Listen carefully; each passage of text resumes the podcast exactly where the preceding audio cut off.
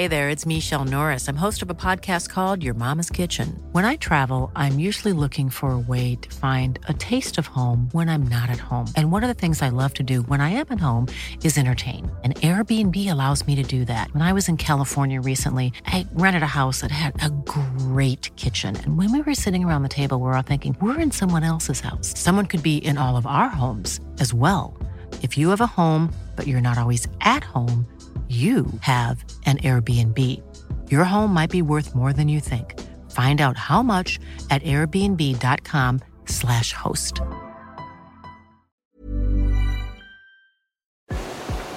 Langosta Literaria. Bienvenidos a un nuevo podcast de La Langosta Literaria, un espacio para la literatura. Mi nombre es Jacqueline Tavera. Trabajo en Penguin Random House y tenía ya un ratito sin, sin poder platicar con ustedes, pero en esta ocasión vamos a tener un programa que va a ser un poco duro por la temática que vamos a abordar, pero que esperamos que les guste mucho y que los anime a leer varios de los libros que tenemos en casa. Eh, en esta ocasión, en esta cabina virtual, porque ustedes sabrán y, les tocará también en, en aquellas otras regiones del planeta desde donde nos escuchan, que seguimos en una pandemia, que estamos grabando todavía por estas herramientas tecnológicas que nos han ayudado a estar cerca todavía de ustedes. En esta ocasión está Carmen García. Hola Carmen, ¿cómo estás? Hola Jackie, bien, gracias. ¿Y tú? Bien, bien, contenta porque es tu primer podcast, estás llegando a la editorial. No sé cuántas veces me habías invitado eh, y por fin se me hace estar acá en La Langosta, en el podcast y pues hasta dirigiendo un poquito, ¿no? sí, sí, sí, va a estar bueno. Bienvenida, Carmen. Teníamos programado este podcast para hablar de Khaled Hosseini, eh, un autor bastante relevante dentro de la literatura actual internacional, eh, y lo íbamos a abordar desde otra perspectiva, íbamos a hacer una especie de recomendación entre Khaled Hosseini y Pierre Lemaitre, pero pues la verdad es que tuvimos que cambiar la perspectiva y platicar un poco más allá de la obra del autor y hablar también del contexto en el que surge su obra, porque como ustedes sabrán, de forma global surgió esta noticia el domingo pasado. Los talibanes tomaron Afganistán luego de la retirada del ejército estadounidense y luego de muchas alertas de varios especialistas hacia el presidente Biden y pese a ello, pues se retiraron las Fuerzas Armadas estadounidenses y esto provocó que el país fuera tomado por las fuerzas talibanes, ¿no? Cuando tomaron los talibanes la ciudad, la capital, el presidente huyó y el primer ministro no tuvo otra opción más que entregar el país, ¿no? Hubo resistencia este ejército de 300 mil soldados que supuestamente el ejército estadounidense había capacitado, no apareció jamás, nunca luchó.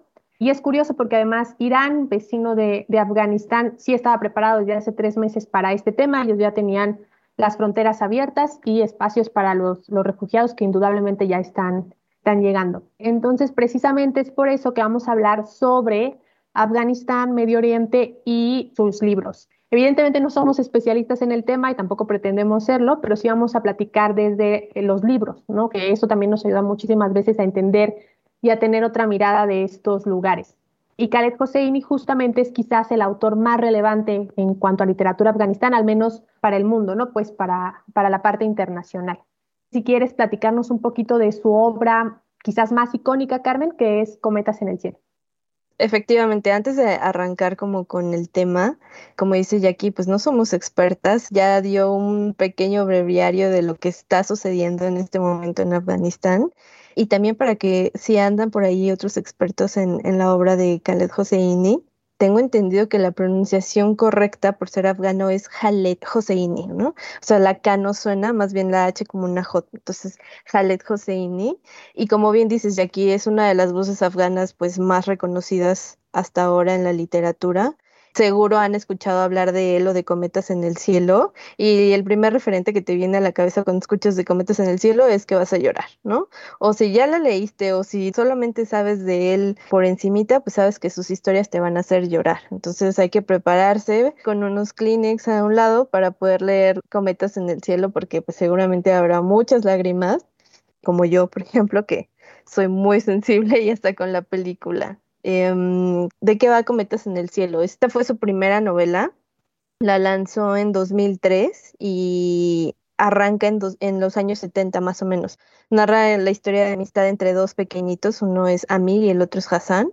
Amir es de una familia adinerada, ¿no? Y el segundo es el hijo del sirviente de, la familia de Amir.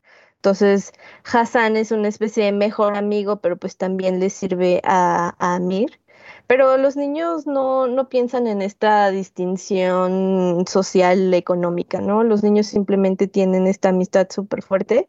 Sí hay por ahí un grupito de bullies que, que los atacan así como de, ay, porque es tu amigo, nada más porque es tu sirviente o así, pero los niños lo ignoran durante esta amistad entre los niños, pues vemos mucho Kabul, Khaled Hosseini lo que hace también es retratarte muy bien los espacios y te describe Kabul, cómo era en los 70 Kabul, los pasatiempos, un poco los tianguis, la comida.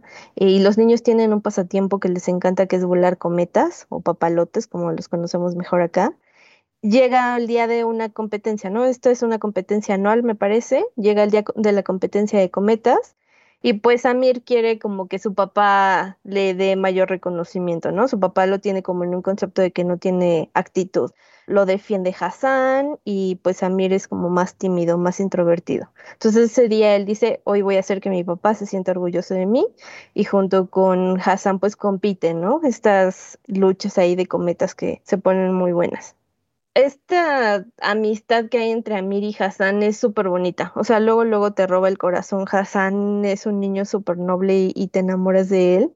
Y creo que es lo más rescatable del inicio de la obra. Luego, pues justo este día ocurre algo, un evento que no les quiero spoilear, pero es muy fuerte, ¿no? De repente te rompe así el hilo, no sé cómo, cómo decirlo, pero sí te rompe. De repente estás en una historia muy, pues light, podría decirse, y de repente pasa algo y se rompe ahí un poco la amistad entre Hassan y Amir.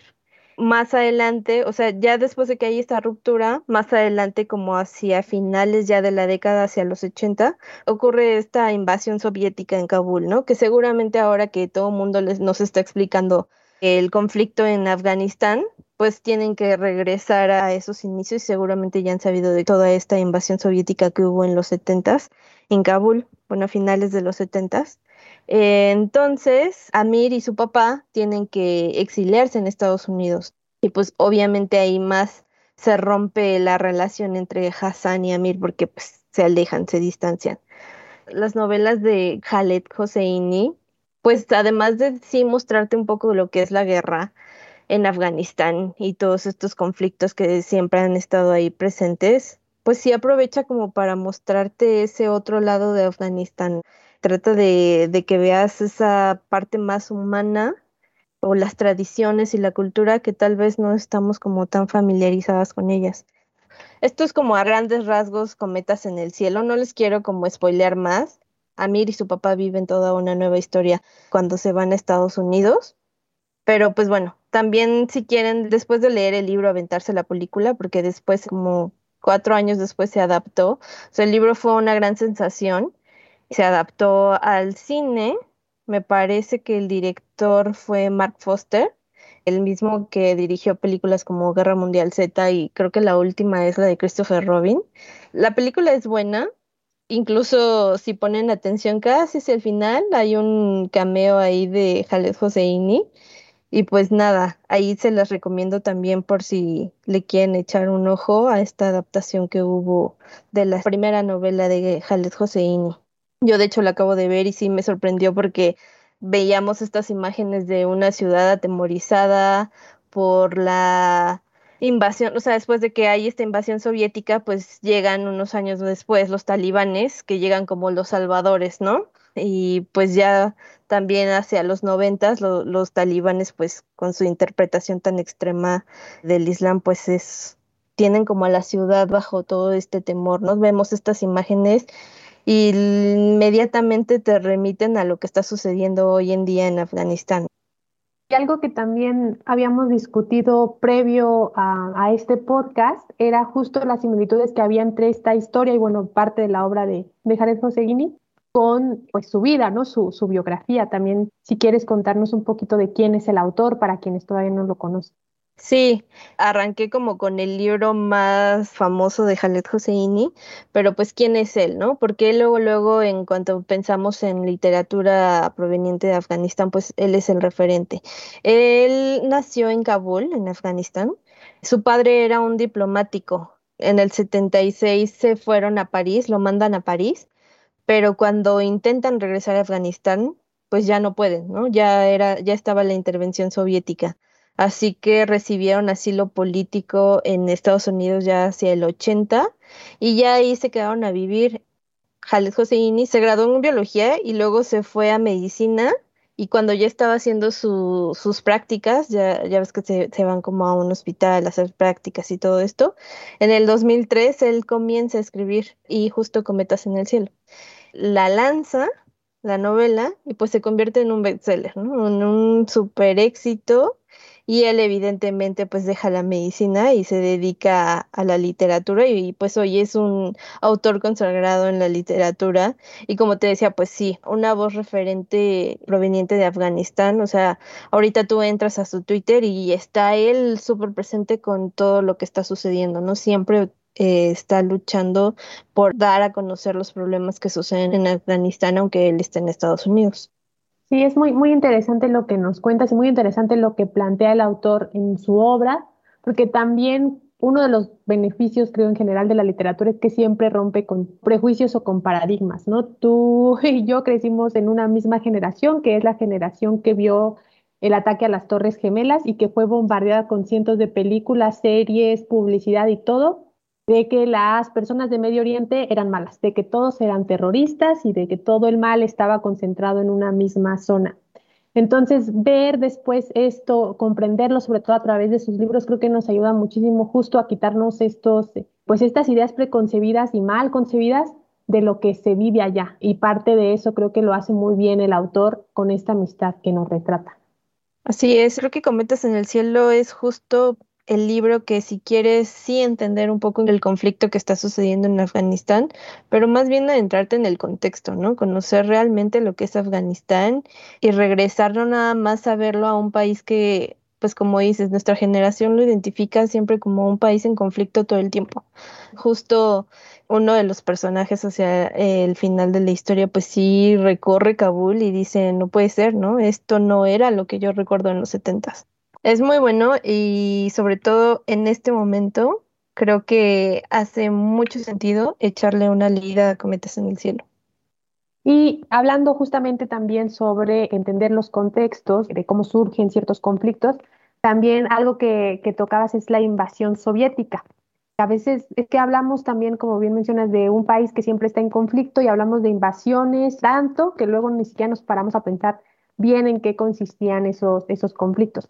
Hay una obra, justamente Los Muchachos de Zinc, que escribió Svetlana Alexievich, que es autora ganadora del Premio Nobel de Literatura en 2015, la primer periodista en ganarlo justo por obras periodísticas. La conocerán seguramente por ser la autora de Voces de Chernobyl.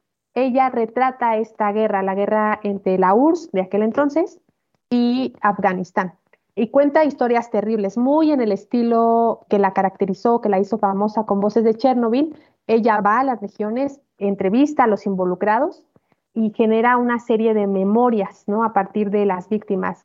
Uno de los grandes logros que tiene la autora es justo eso, que le da voz no a los protagonistas que orquestaron todo esto detrás de escritorios, sino a quienes lo sufrieron. Una de las frases que tiene la autora que comentaba justo sobre esta obra es, la guerra son sus víctimas, y ella lo que hace es justamente dar memoria y voz a estos casi 70 supervivientes y las madres de estos supervivientes que, estuvieron en esta guerra. Lo que cuenta y denuncia también la autora es que la URSS es una especie de propaganda masiva en su territorio y decía que buscaba ayudar a Afganistán, ayudarle a crear construcciones, a curar a enfermos y para eso solicitaba apoyo de la población y que pues la gente se inscribiera en el ejército. Muchos se ofrecieron como voluntarios pensando que iban a ir a ayudar cuando llegan en realidad, pues llegan a una guerra y llegan a invadir y a matar gente. Las cifras oficiales, y pues también cifras oficiales con pincitas, ¿no? Porque no tenemos cifras reales de un conflicto así, pero las cifras oficiales dicen que murieron 15.051 rusos desaparecieron más de 417 y murieron un millón de afganos. Evidentemente nadie, no iban a construir puentes y no iban a curar enfermos. Como era obviamente una mentira lo que estaba pasando ahí y lo que decía la URSS que estaba pasando ahí, lo que hacían con los cadáveres de los soldados rusos era traerlos escondidas, los enterraban en la noche y los, los ataúdes estaban cubiertos de zinc para que las familias no pudieran abrirlos y reconocer a sus muertos. Todo esto se denuncia muchísimos años después y este es el resultado de, esa investigación. Es una gran obra. Otra frase que me gustó mucho que tiene la autora alrededor del conflicto es unos me pedían que respetara el secreto de confesión, otros quieren olvidarlo todo, olvidar aquello que Tolstoy definió como el hombre fluido. Todo está en su interior. Porque evidentemente después, cuando sacó esto la autora, los gobiernos, eh, evidentemente, sobre todo ahora Rusia, lo negó todo. Eh, la acusaron a ella, la querían llevar a tribunales y demás, y ella se tuvo que refugiar nuevamente, como con todas las obras que, tiene. Pero bueno, es una obra muy buena, es una obra también nuevamente muy dura, no es ficción, pero la pluma de Svetlana Alexievich es muy buena, parecen cuentos de verdad. Y como les comentaba, pues sí, bastante fuerte de leer, pero también ayuda a entender parte del conflicto que está ocurriendo hoy en Afganistán. Y para continuar vamos a platicar ahora de Mil Soles Espléndidos y si las montañas hablaran, que también es de Khaled Hossein. Regresando con Khaled Hosseini, eh, para su segunda novela, que es Mil Soles Espléndidos, esta la, la lanza en 2007, y pues repite el éxito, ¿no? Otra vez tenemos un bestseller.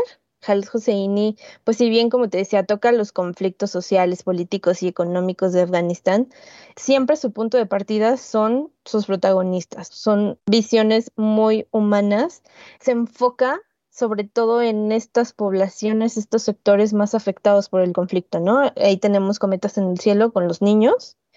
Y justo con Cometas en el Cielo yo me quedaba de, chin, es que, ¿y dónde están las mujeres? ¿Dónde están los personajes femeninos? Te quedas ahí con esa esa falta de que haya más eh, participación femenina, pero pues luego llega con Mil Soles Espléndidos, que es con mujeres. Como seguramente ya habrán visto también ahora por lo que está sucediendo en Afganistán, pues el régimen talibán es muy severo con las mujeres. Y para el autor, este es el sector más vulnerable en este momento. O sea, lo primero que él tuiteó fue que hay que preocuparse por las mujeres en Afganistán. Seguramente ya les habrán aparecido también ahí en redes sociales de las casi 30 prohibiciones que tienen los talibanes hacia las mujeres, que van desde no puedes pintarte las uñas a no puedes salir a la calle enseñando ni los tobillos. Son un sector muy, muy afectado por esta visión tan extremista de los talibanes y justo la historia de Mil Soles Espléndidos es de dos mujeres. Arranca con Mariam, que es una niña cuya vida da un giro completamente a los 15 años, cuando su padre, su padre que por cierto es hija ilegítima, o sea, ella nunca vivió con su padre, ella vivía con su madre a las afueras de, de, Kabul y su papá a los 15 años va y la busca y le envía a Kabul para casarse con Rashid, que es un hombre 30 años mayor que ella. Es algo que nosotros seguimos viendo como súper distante y con mucha indignación, que esto tiene también los libros de Khaled Hosseini que, ay, a cada rato yo creo que haces muchos corajes por todo lo que pasa. Para ellos es muy normal, ¿no? Tener a una niña de 15 años casándose con un hombre de 45 y para nosotros sigue siendo pues esta cultura, un choque cultural muy grande. Y pues nada, casan a Mariam con Rashid y 20 años después, Rashid conoce a Laila, una niña de 15 años. Para esto Rashid es un zapatero y un día se encuentra a Laila, eh, una niña sin hogar, a los 15 años, y pues decide ofrecerle su ayuda y llevársela a vivir con él y con Mariam. Y pues inmediatamente ambas mujeres desarrollan un vínculo muy cercano, ¿no? Como si fueran madre e hija. Y es lo que vuelve más interesante y más rica esta historia, porque juntas deben de enfrentarse a diversas adversidades y diversas circunstancias justo por los conflictos en Afganistán y pues se unen, ¿no? O sea, se tienen la una a la otra para hacer frente a todos estos problemas y solo así encuentran la fuerza necesaria a pesar de la diferencia de edades. Para ellas es muy fuerte este vínculo que crean y es muy bonito en la historia. Muchos han entrado más bien a la literatura de Jaled Joseini a partir de este del segundo y se enamoran más bien por Mil Soles Espléndidos y luego van a Cometas en el Cielo viceversa. Creo que los dos son buenísimos. Y pues la tercera novela es Y las montañas hablaron, este es de 2013, es una historia muy conmovedora que tiene pues el poder de llevarte desde la angustia hasta la esperanza, ¿no? Arranca en una remota aldea de Afganistán. Me eché por ahí algunas entrevistas de Jales Hosseini donde habla mucho sobre el interés que tenía en hablar de cómo son los inviernos en Afganistán. Otra cosa que tal vez no pensábamos, ¿no? Siempre pensamos como en lo político y así, pero que los inviernos en Afganistán son horribles, horribles, como cinco niños mueren cada invierno, o sea, son condiciones extremas y hay niños que mueren del frío, ¿no?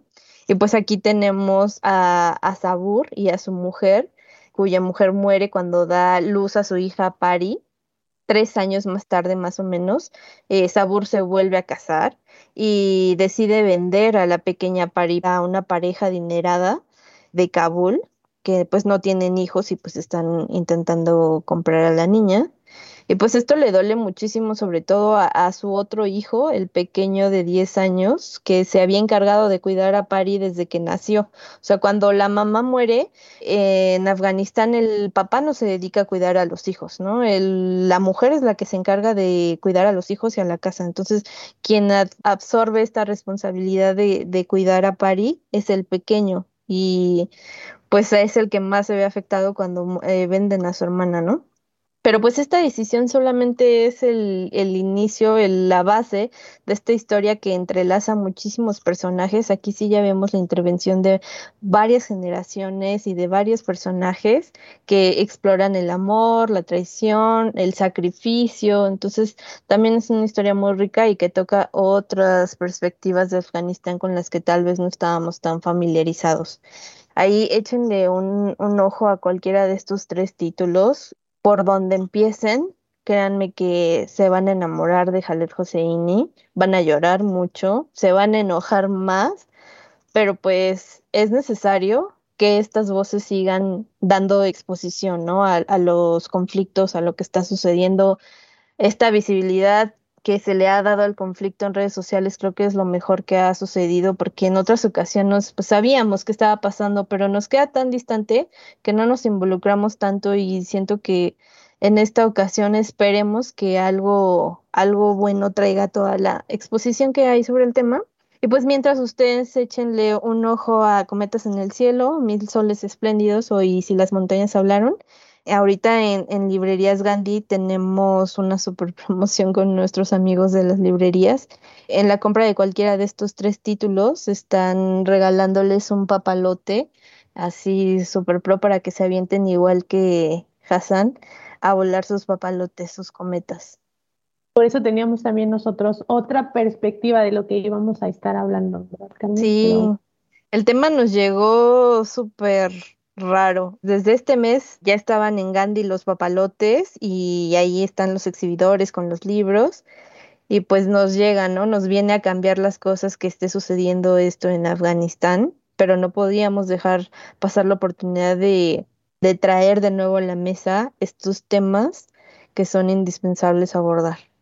Sin duda. Nosotros igual eso se los platicamos, a veces también la gente le interesa, creo, saber cómo se trabaja en un editorial y demás. Entonces teníamos esta especie de alianza con Gandhi para seleccionar un autor al mes del sello Salamandra, ¿no? Y habíamos empezado con Irene Nemirovsky, Sandor Maray, eh, por ahí el mes pasado estuvo Margaret Atwood y este habíamos seleccionado a Jared Hosseini, ¿no? Creíamos que era una buena oportunidad para promocionar también su obra, que quizás es poco conocida más allá de Cometas en el Cielo, de forma masiva, pues entonces pensamos que era una buena oportunidad y que íbamos a tener pues este, este mes especial del autor, pero no nos imaginábamos que iba a pasar esto. Y resaltar también esta parte que creo que también se ha hecho mucho énfasis desde hace muchos años en varios de los conflictos que ha tenido Medio Oriente es pues la gran perdedora es la mujer siempre. la que pierde todos sus derechos porque no tiene absolutamente ninguno, o sea, nada. Y siempre ha sido la gran lucha en cuanto a estas creencias y estos sistemas políticos. En esta ocasión también me, me parece que varias voces fueron las primeras en alzarse y decir las mujeres, ¿no? Ellas son las que van a sufrir muchísimo más este cambio y este régimen tan, tan terrible. Por ahí ya han salido bastantes imágenes también, por ejemplo, de esta periodista de la CNN que sigue cubriendo todo el conflicto y cómo estaba un día antes, pues vestida de una forma bastante occidental, llamémosle así, y un día después, pues ya con velo, ¿no? Porque no puede andar por la calle como nosotros andamos siempre. Esto también pone a uno a reflexionar y a pensar que a veces las cosas siempre se dan por sentado y a veces se queja uno también de cosas bien tontas y luego ves esto y como una imagen de un día para otro es completamente distinta y de un día para otro la gente se queda sin ningún derecho, ¿no? Y dejan de ser humanos porque no tienen ningún, ningún derecho. Es terrible y por supuesto se representa muy bien en toda la obra de Jared José. Así es, eh, de hecho, pues Jales Joseini es muy activo en su Twitter, ahí échenle también un ojo porque pues evidentemente ya también salieron las notas de qué es lo que está diciendo Jales Joseini respecto a este conflicto. Y hace un par de días él le compartió el video de una chica afganistana que está pues en llanto diciendo todo lo que está perdiendo. Entonces él la hizo viral, como está narrándote cuántas aspiraciones tienen, ¿no? Ya ni siquiera pueden estudiar si, si esto continúa así, ¿no? Ya no pueden salir sin la burka, por ejemplo, ¿no? Como tú lo mencionas. Entonces, sí hay que estar súper al pendiente de este tema y no dejar ahí de darle la exposición que necesita para, para ver qué sucede, porque pues no sé hasta ahora qué va a pasar, ¿no? Todavía se le exigen respuestas al presidente Biden de qué pasó ahí con tu estrategia, no que iba a ser una retirada gradual. O sea, se supone que para el 11 de septiembre me parece que ya iban a retirar eh, por completo a las tropas, pero pues, ¿qué está pasando ahorita? Y, y todavía no ha habido una retirada al 100%. Sí, son temas además muy complejos ya de política y geopolítica y demás. Ahí la verdad es que nosotros desconocemos bastante del tema, pero les vamos a recomendar algunos títulos también por si quieren saber ustedes un poquito más del tema, que creo que también eso, eso ayuda muchísimo a saber más o menos por dónde ir y no estar únicamente opinando al aire, ¿no? Que a veces luego tendemos a hacer eso, de pronto ya todo el mundo era especialista en conflicto en Medio Oriente, así como, como siempre uno es especialista en todo. Por ejemplo, están los libros de Marwan Soto Antaki, como Pensar Medio Oriente, que él eh, es un especialista en el tema, en los conflictos en la región y que puede dar también mucha luz sobre, sobre esto. Si quieren ustedes saber más, es un ensayo, pero también bastante sencillo de leer. Está, por supuesto, también el gran teórico del tema eh, y también las comparaciones que hace de las primeras voces también en darle exposición a la cultura del Medio Oriente, que es Edward Said. Ustedes lo pueden encontrar también en, el sello Debates, bastante bueno. En lo particular les recomendamos Orientalismo, en donde justo hablas sobre la cultura de Medio Oriente y la compara con Occidente y cómo pues nosotros tendemos a, a encasillar todo, ¿no? Como siempre. Y una recomendación final que quería hacer también y más enfocado a, estos conflictos en Medio Oriente y cómo tienen repercusión en la vida de la gente de a pie, la gente normal, ¿no? No en estos señores de cuello blanco que son los que toman las decisiones, es Persepolis. Seguramente lo habrán escuchado muchísimo. No sucede en Afganistán, por supuesto. Es una obra que sucede en Irán. Esta obra estuvo adaptada a una película animada muy famosa, también muy, muy buena. La película estuvo nominada a todos los premios posibles. Eh, no ganó como mejor película animada en, los Oscars, porque siempre gana Disney, pero es una gran película, sin lugar a dudas. Te la recomendamos también mucho y por supuesto que le echen un ojito al material original, que es una novela gráfica maravillosa.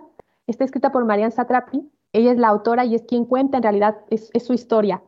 Ella huyó de Irán después de una serie de conflictos que a continuación les voy a contar, pero cuando huye, ella vive en Francia y en Francia se da cuenta de la gran cantidad de, clichés y de, prejuicios que hay hacia, Irán, hacia su país y hacia su cultura. Em, entonces ella decide contar un poco más sobre lo que pasó, sobre lo que vivió, sobre lo que es en realidad Irán. decía que le daba primero risa un poco todos los absurdos que le decían y ya después sí le daba coraje porque era, pues también sufría ciertos, ciertos ataques, ¿no? Ustedes también saben que igual en Europa pues está muy establecida esta narrativa de, pues del terrorismo en específico. Narra su infancia en Irán eh, en los años 70. Ustedes quizás recordarán también estos conflictos que se han dado a conocer a lo largo también de, de los años en películas, en reportajes, en medios de comunicación y demás. Irán pues era un país que estaba progresando también en, temas sobre todo de libertad de expresión, de derechos, de equidad de género, hasta que justo como está ocurriendo ahora en Afganistán, un grupo de fundamentalistas con una religión muy marcada y muy extrema toma el poder y empieza lo que llaman la revolución islámica. Esto obliga, por supuesto, a las mujeres a usar velo o burka, y las deja sin ningún derecho. También pues se convierte en un conflicto armado bastante fuerte que ocasionó la muerte de muchísimas personas.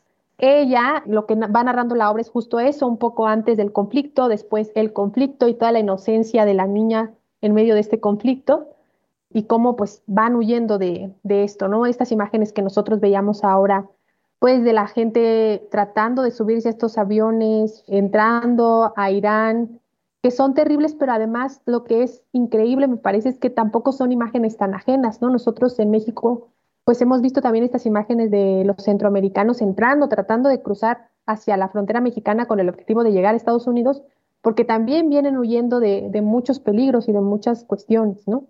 Sí me parece que el tema, evidentemente uno de los grandes temas de nuestro tiempo es esta migración y cómo los demás estamos abordando y llevando a cabo todo esto, ¿no? Por ejemplo, en México, pues muchas veces lees o escuchas de esta gente diciendo, es que ya no los dejen pasar, es que ya no los dejen pasar, es que vienen a robar, ¿no? Con esta misma narrativa tan terrible que se repite en otros lados.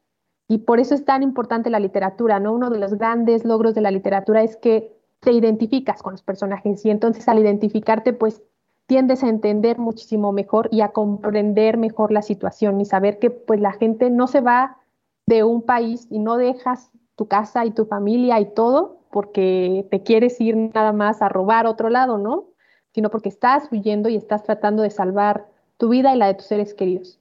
Por eso también queríamos platicar con ustedes de estos libros, recomendárselos muchísimo y que ustedes también nos digan qué es lo que piensan de ellos y pues sí, escucharlos en, en redes sociales también. Que nos digan si también lloraron con cometas en el cielo, claro. no queremos dejar este capítulo de una forma pues tan triste.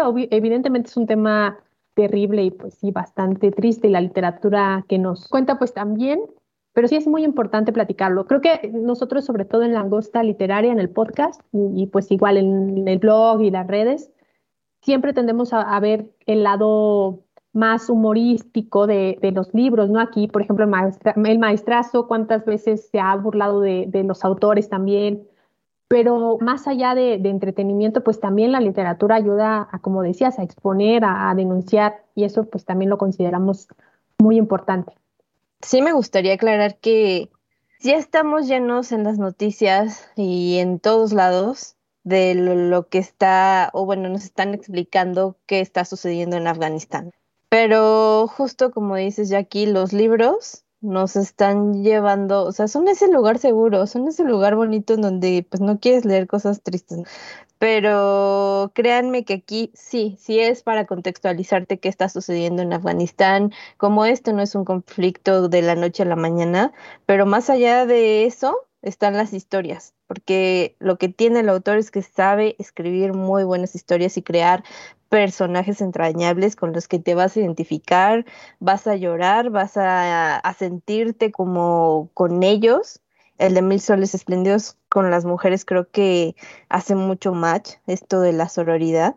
Y la verdad es que no vayan a leer a Khaled Hosseini pensando en, ay, voy a leer un libro sobre el conflicto en Afganistán. No, son historias y todas dentro de esos conflictos, pero no se concentra el, al 100% en qué está pasando, por qué llegaron los soviéticos, por qué llegaron los talibanes, no, están sucediendo historias, grandes historias de grandes personajes en medio de esos conflictos. Puede ser como muy humanista verlos, y pensar más bien cuáles son las historias que están sucediendo hoy realmente en Kabul. sobre todo ya nada más para cerrar ya aquí, para como eliminar, como dices tú, esos discursos de odio, que no es tan distante a nosotros el problema de la migración o si lo quieren ver como un problema. Este tema existe también aquí con Centroamérica o también hacia la frontera del norte con los mexicanos queriendo cruzar, o sea, eso existe y seguirá existiendo y, y lo único que debe prevalecer es eliminar estos discursos de odio. Sí, sí, sí, así es. Me dejaste pensando también en, en la última vez que volé un papalote, la verdad es que no, creo que fue hace muchos años, no sé, hace, no sé, yo creo que hace 20 quizás. Eso también, eh, pues los invitamos igual a volar algún papalote o un cometa, ¿no? Es nuevamente esto de tener por sentada la vida y lo que está pasando y decir, ay, estoy muy estresada, mucho trabajo, o ya me aburrí, ya quiero salir, ya no aguanto la pandemia y demás. Pero pues sí, vivir esos pequeños momentos que pues, se convierten en, en realidad lo que es la vida, ¿no? Nada más y nada menos. Y los invitamos, por supuesto, a leer estas obras, a que nos dejen sus comentarios y nos digan qué les parecieron. También si tienen algunas otras recomendaciones, por supuesto, de literatura en Afganistán que suceda o escrita por afganos, también será bastante, bastante interesante y darle esa exposición también sería bueno. Eh, les agradecemos muchísimo el haber estado con nosotros. Platíquenos también qué otros temas esperan escuchar en el, en el podcast. Que, por cierto, Jackie, ya nada más eh, se me fue decirles, pero esta promoción de los papalotes también está en línea. O sea, no tienen ni que salir a comprar su libro para llevarse el papalote, también está en línea.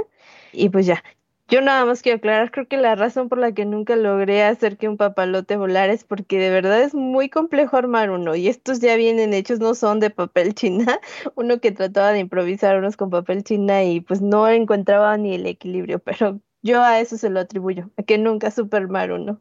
Eso también está bueno, que nos platiquen la última vez que volaron un papalote, un cometa, que nos cuenten cómo les fue.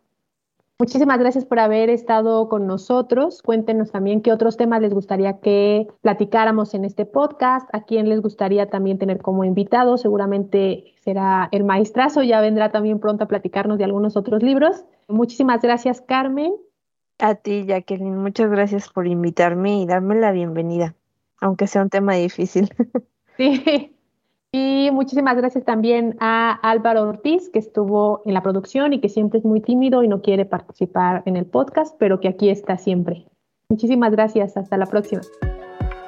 Búscanos en nuestras redes sociales, Twitter, arroba langosta-lit, Instagram y Facebook, Langosta Literaria, y en YouTube, Me Gusta Leer México.